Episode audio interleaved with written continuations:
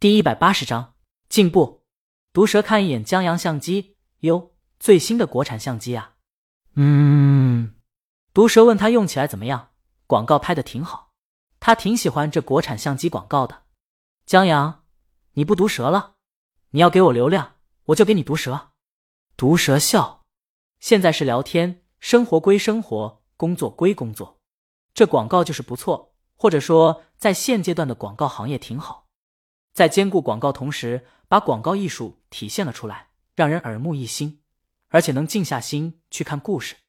反正他看了那广告，印象稍改，觉得这相机品牌调性提升了一大截。毒蛇还要说下去，江阳电话响了。哎，对对，我到门口了。江阳答应一声后，把电话挂了。毒蛇恍然：“你是剧组请来做宣传的？他们属两个阵营，这小兄弟属于发想做正面宣传的正规军，江阳就水军呗。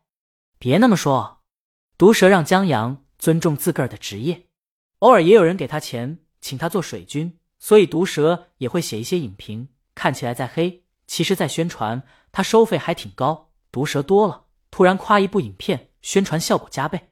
当然，这影片肯定得慎重选择。江阳问有群没？他偶尔也想客串下水军。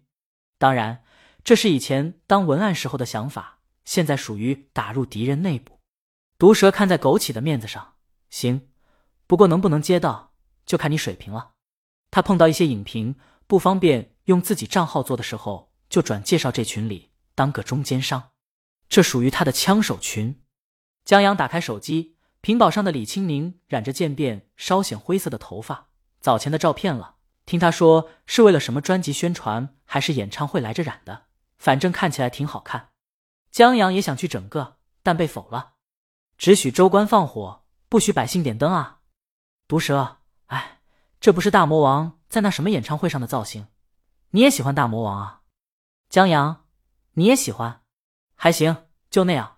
不过我跟我老婆是这场演唱会上表白的，票价贼贵。毒蛇感慨：“这是青春呐，所以在路人自然也喜欢上了几分。”我媳妇是大魔王铁粉，他还要再说四合院出来人接了。江阳告辞一声：“毒蛇兄弟，帮我要个江南老师签名。”江阳，这我媳妇也是江南老师铁粉。那你现在知道？我为什么是黑粉了吧？江阳不知道该说什么了。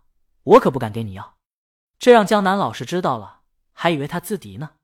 江阳进到四合院，江南老师正用导演取景器在确定机位和构图。江阳在旁边看了一会儿，待把机位都交代清楚以后，江南老师转过身见到江阳，很是意外。这一身再加上手里的枸杞杯，提前步入养生了。江南老师乐了：“你这喝起来没意思。”改天尝尝我做的枸杞炖猪蹄，食补才叫补。他想拍下手，向大家招呼一下：“来，咱们这神秘的编剧来了。”整个剧组的目光一下子聚过来，拍手欢迎。江阳还真不大习惯。拍摄继续，剧情是在主人公看到女主劈腿后意志消沉，几个兄弟在兄弟家一起喝小酒开导他。这时候兄弟爷爷拿着橡胶制品出门：“哎，老爷子。”您又上街泡妞去？什么话？我跟你们说，老爷子走回来。我跟你们说，这个居委会啊，给我个任务，去宣传防治艾滋病，还让我。老爷子把盒子打开，压低声音去发这个避孕套。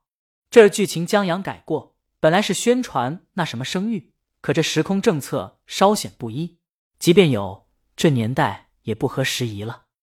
这老爷子的演员在说这话的时候，声音、表情。台词词儿特逗，江阳忍不住笑出声。可这是现场实时收音，演员们都停下来看向这边。对不起，对不起，江阳忙道歉。这笑点太猝不及防，他中招了。没事儿，没事儿。江南招呼大家继续，再来一次后一条过了。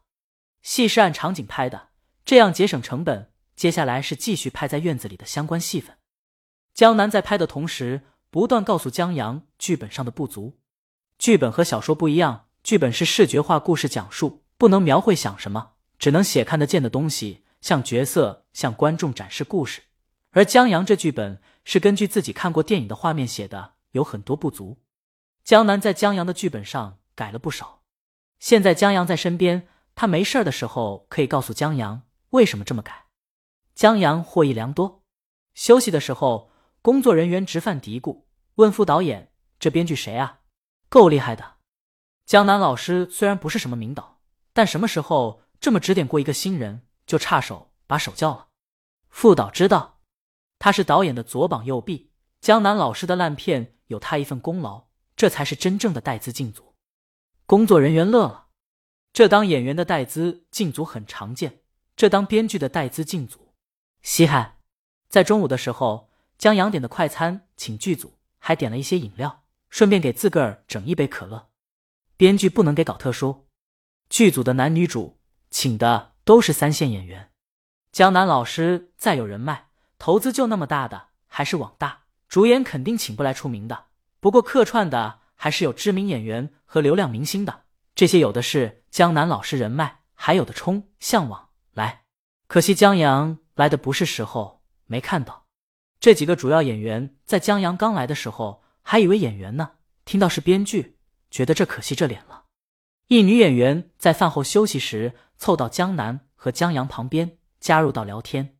爱美之心，人皆有之。他觉得聊一聊总没错的。他聊天技术挺好，顺着江南老师的话头加一些东西送到江阳这边。可聊了一会儿，他觉得这孙子要不是会嗯啊哦。他以为是哑巴，他把所有有趣话题都找尽了，甚至用上了一些大兄弟为了跟他聊天费尽心思想到的话题。可话到这兄弟那头，路都被那三个字给堵死了。他甚至有些不耐烦，只是不好意思拒绝。他跟江南老师倒有话说，他现在算是知道那些备胎给自己聊天的时候，他们什么感受了。他悟了，他决定以后对自己的舔狗们好点，被舔的舒坦。也得让舔的人舒坦，这才叫人事儿。舔根骨头还嘎嘣响呢，不给反馈容易打消舔狗积极性。他今儿深刻的明白了这个道理。在实在没招后，他趁江南老师去招呼大家开工，语重心长，好心劝江阳兄弟，感谢你爹妈吧，避免了你孤独终老的命运。加个好友，万一我有姐妹喜欢你这性格的。江阳，我结婚了。